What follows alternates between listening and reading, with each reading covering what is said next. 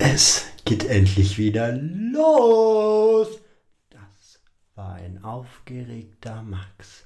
Und herzlich willkommen zurück zu Podcast endlich. Wir sind aus der Sommerpause, haben uns regeneriert. Durch den tollen Regen haben wir neues Leben gewonnen. Der Sommer nicht vorhanden, aber uns ist das egal. Und ich weiß, ohne Podcast endlich ist es ein bisschen schwierig, diesen regnerischen Sommer nicht zu vertragen. Aber ich habe gute Neuigkeiten. Podcast endlich ist zurück aus der Sommerpause. Wenn ihr bei mir auf Instagram folgt, Podcast endlich, falls noch nicht, sofort folgen bitte. Da bekommt ihr die ganze Zeit News, Updates, Neuigkeiten, auch über die Sommerpause, die plötzlich stattgefunden hat, weil ich einfach meine Prüfung geschrieben habe und ein bisschen Auszeit gebraucht habe. Dann folgt mir jetzt auf Instagram, Podcast endlich. Ich habe nämlich heute geschnitten, hochgeladen und neue Trailer für das, was kommt für die nächsten Monate hochgeladen. Lini, Lukas und Maxim. Es werden ein paar Neuigkeiten ähm, dargestellt. Meine tollen Schwestern haben mir geholfen und ich bin noch auf der Suche nach neuen Schauspielern, die mir natürlich noch die anderen Charaktere porträtieren möchten. Also falls ihr Bock habt, meldet euch bei mir. Ähm, habe sehr viel Arbeit da reingesteckt und ich finde, es ist ziemlich episch geworden. Also ähm, anschauen lohnt sich nicht, sondern es ist eigentlich ein Must-Have für einen echten Podcast-Endlich-Fan. Deswegen bitte bei mir auf Instagram vorbeischauen und es euch einfach nur angucken, weil es ist einfach super. Die ganze Instagram-Page wird übrigens jetzt auch in den nächsten Tagen, ich habe ähm, überarbeitet, es war ziemlich langweilig, immer das Cover hochzuladen. Ich ähm, habe da jetzt ein bisschen Creativity mit reingebracht und es wird richtig cool, also auf jeden Fall anschauen. Äh, das mache ich jetzt auch noch. Ich bin heute falls es vom Sound etwas anderes, auf dem Klo im Bad, weil mein Neffe da ist und der gerade eben spielt und deswegen ist es ein bisschen laut. Alles unter Kontrolle. Ähm, ich weiß gar nicht, was ich euch heute erzählen soll. Ich freue mich einfach wahnsinnig, dass es jetzt endlich wieder weitergeht ähm, mit dem neuen Kapitel. Es ist spannend, es ist ähm, aufregend, ähm, es ist Ereignis bringt. Ich finde, das können wir jetzt eigentlich ganz gut zusammenfassen. Für die, die jetzt noch mal eine kleine Erfrischung brauchen, wir sind stehen geblieben eine Woche später nach dem Ereignis, ähm, dass wir herausgefunden haben, dass Percy immer noch Gefühle für Maxim hat und Percy Maxim betrogen hat. Ähm, Lukas wurde frontal angesprochen auf der Treppe ähm, mit Maxim und Penelope und er hat zum ersten Mal etwas gegen Penelope gesagt. Für Lukas etwas komplett Untypisches. Er ist so verliebt in seine beste Freundin, aber langsam erkennt er die Gefahren von Penelope zu erkennen. Und ähm, Tom, unser Außenseiter, unser Bauernkönig, hat sich jetzt angefreundet mit Percy. Die beiden haben eine mysteriöse pinke Schachtel hinter dem Mülleimer gefunden, nachdem Penelopes Tasche runtergefallen ist. Was das ist, das verrate ich noch nicht in dieser Folge. Aber was nach diesem Ereignis passiert, das verrate ich euch heute. Und deswegen wünsche ich euch nicht nur viel Spaß, nicht nur angeregtes Zuhören und nicht nur Grübeln und hoffentlich wieder positives und dann auch negatives Feedback, denn das hilft mir besser zu werden, sondern vor allem Spaß. Es geht endlich weiter mit Podcast Endlich.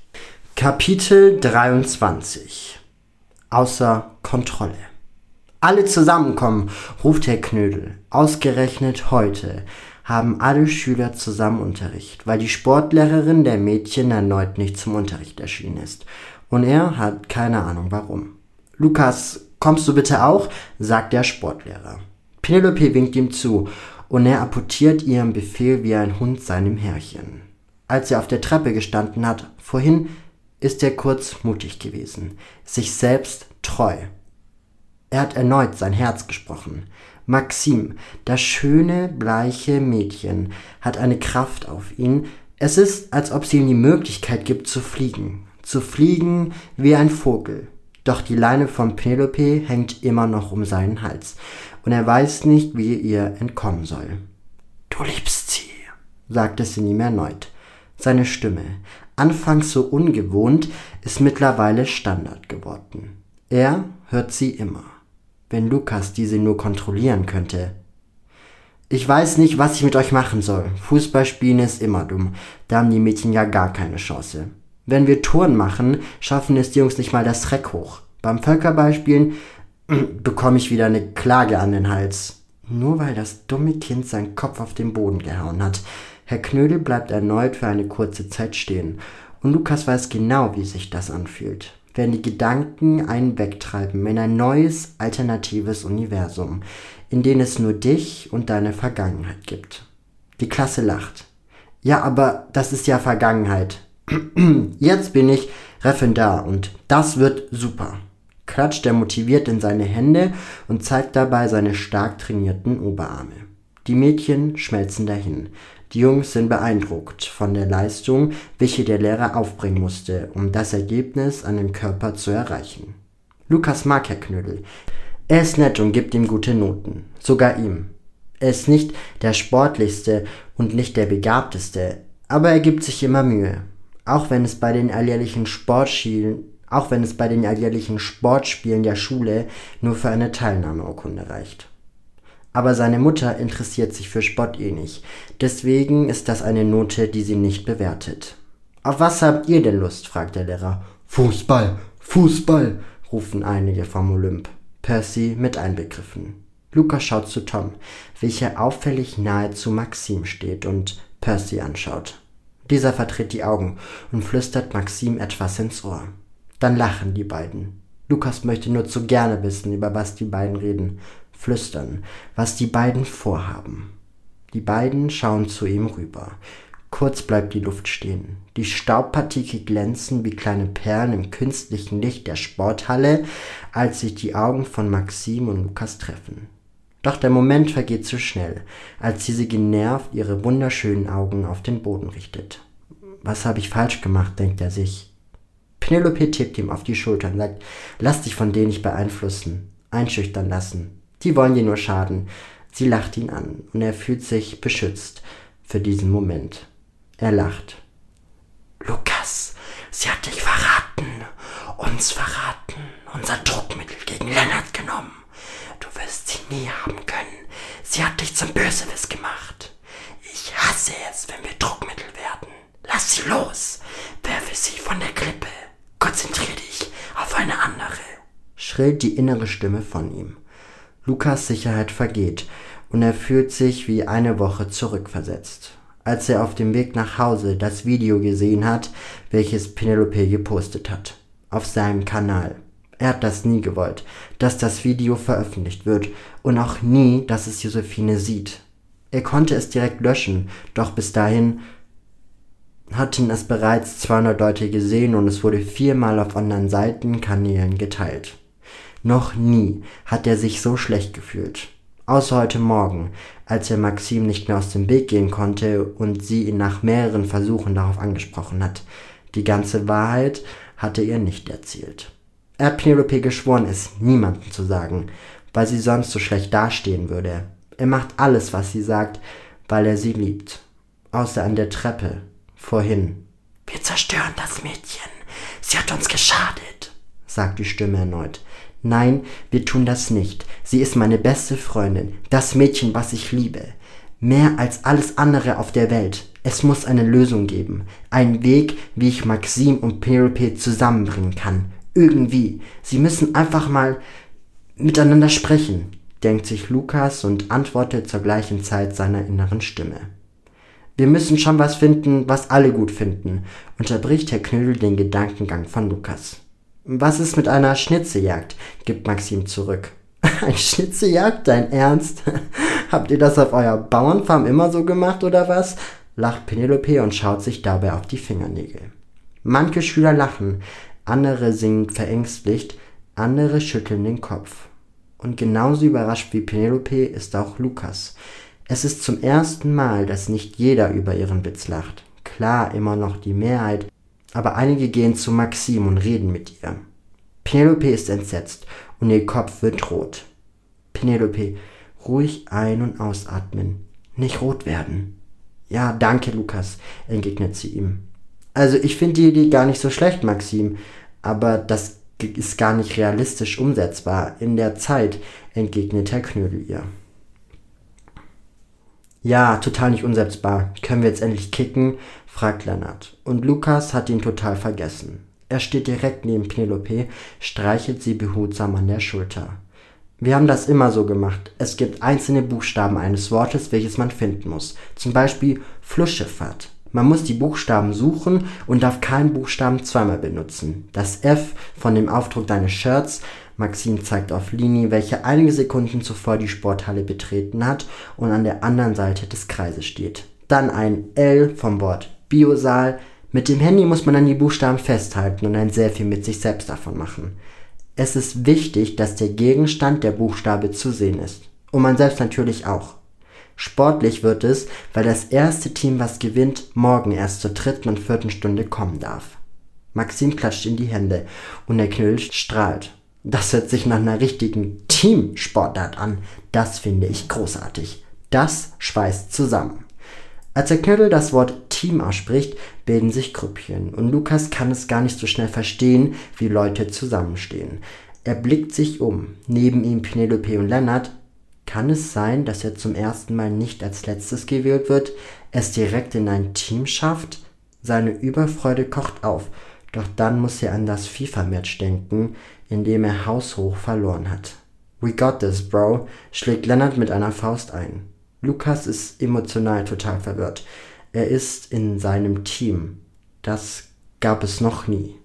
Niemand muss ihn aufnehmen, weil er als letztes ist aber jetzt gehört er zu den coolen, sportlichen Bekannten.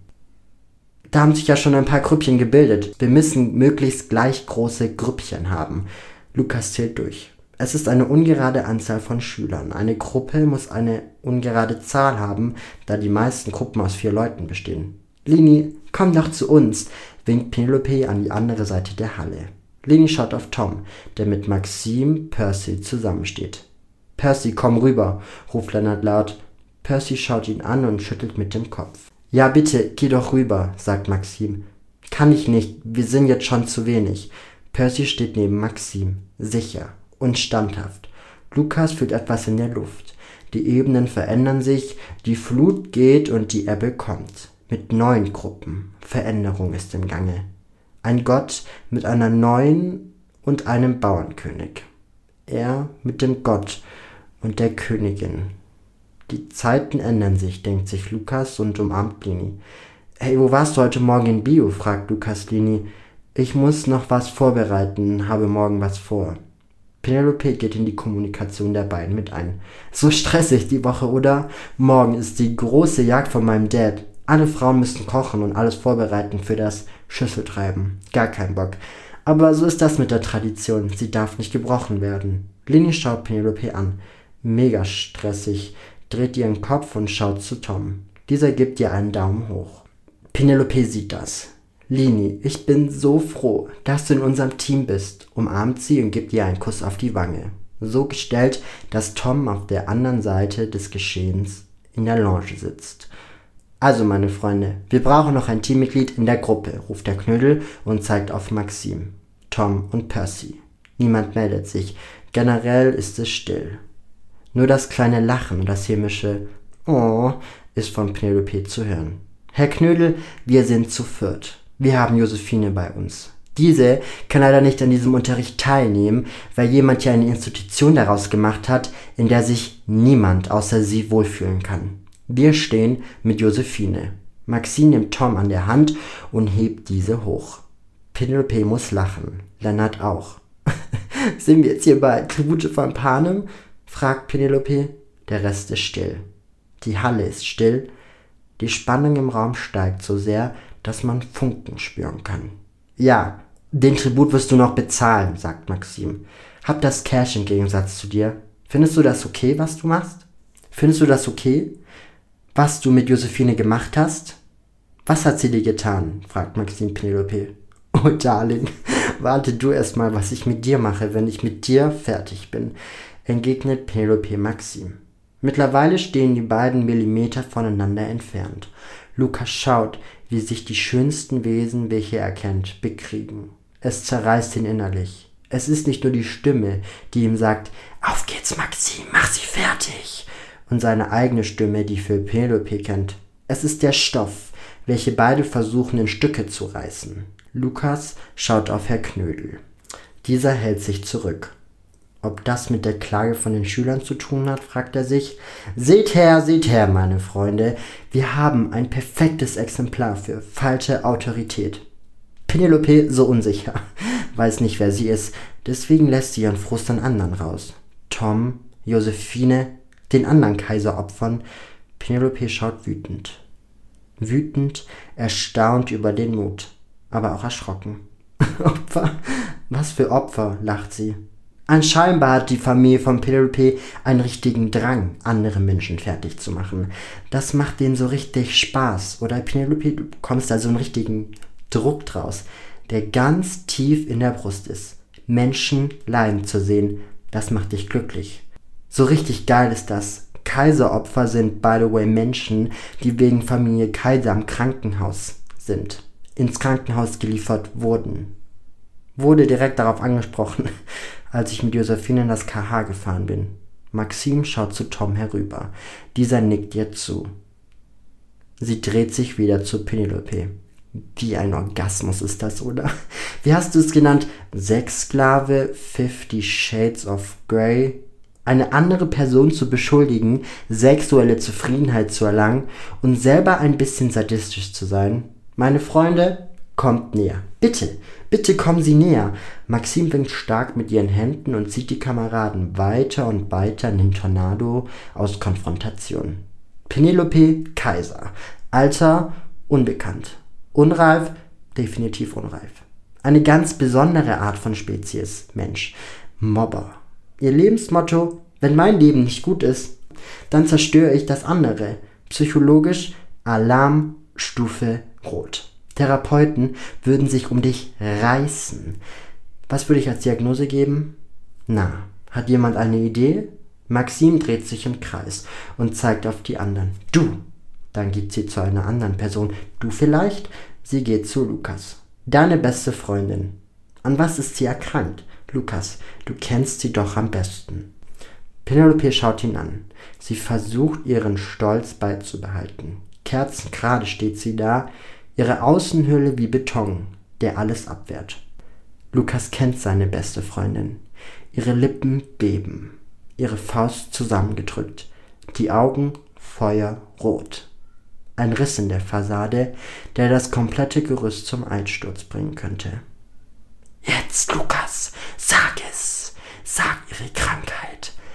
Lass dir was einfallen. Mach es, Lukas, los. Erklingt es wieder in seinem Kopf. Er kann sich nicht konzentrieren. Die ganze Stufe schaut auf ihn. Er fühlt sich wie ein Ziel. Ein Ziel, was eliminiert werden soll. Und 50 Scharfschützen fokussieren seinen Kopf mit einem roten Laser. Lukas, sag es, Lukas, jetzt! Nein, ich sag nichts. Sie hat, sagt er laut und schlägt seine Hand vor den Mund. Sie hat was, Lukas? Sag es. Wir sind in einer Umgebung, wo man alles sagen kann. Nicht wahr, Penelope?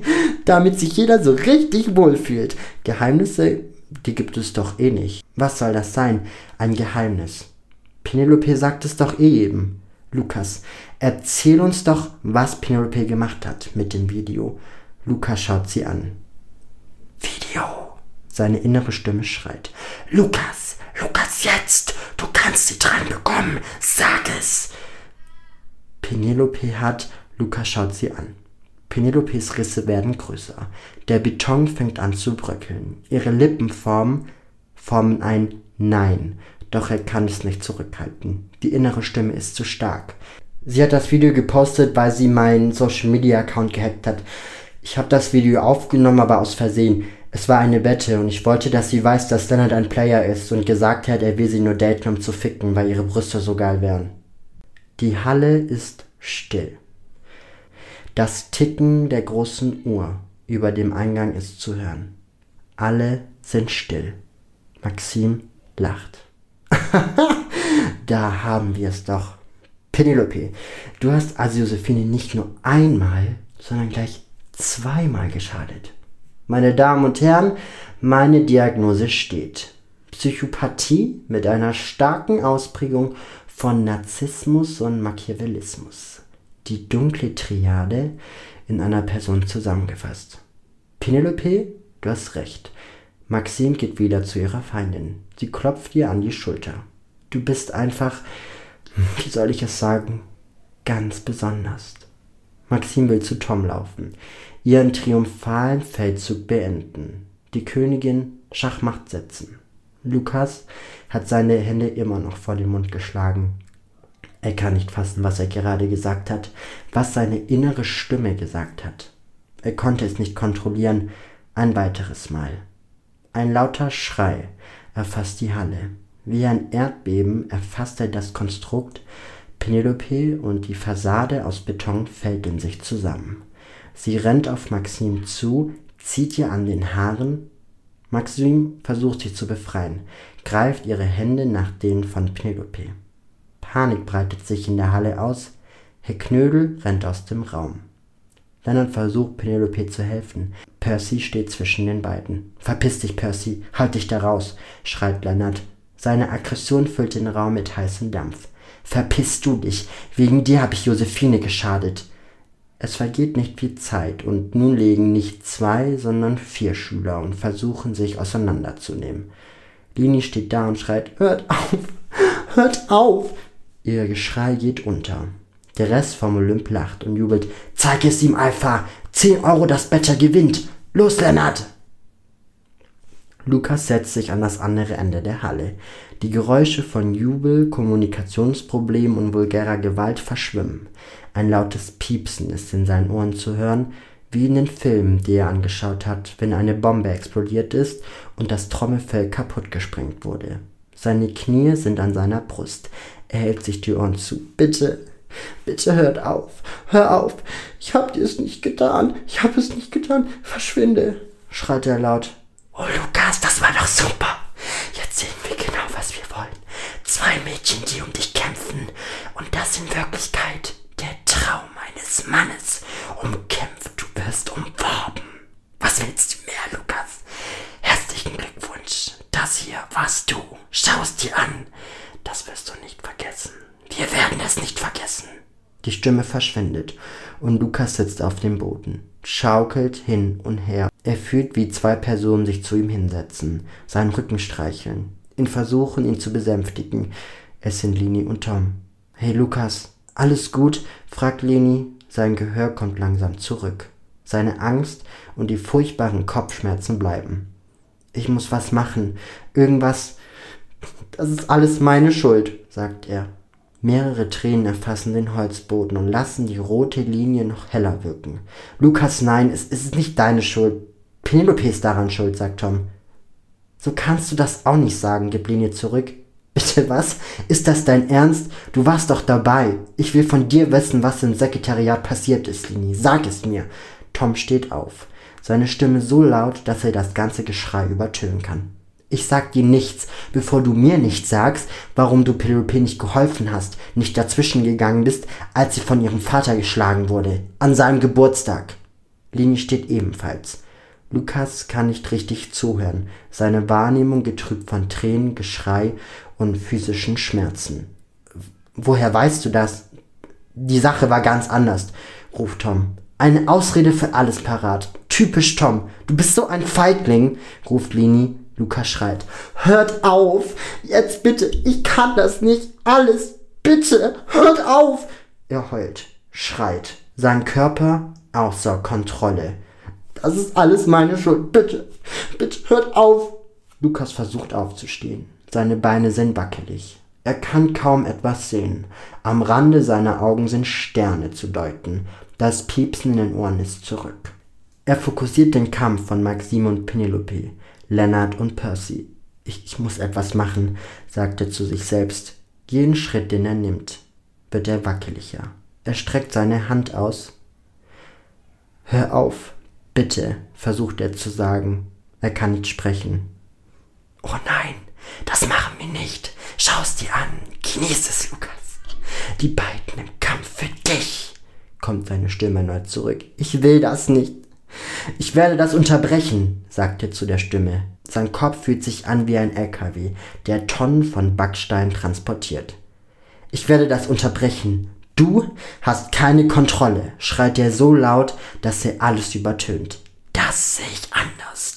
Lukas will antworten, etwas gegen die Stimme sagen. Dann beginnt die Turnhalle sich zu drehen. Er spürt, wie sein Kopf den harten Holzboden der Turnhalle trifft und ihm wird schwarz vor den Augen. Seine Stimme erklingt, Sag ich doch, ich hab Kontrolle.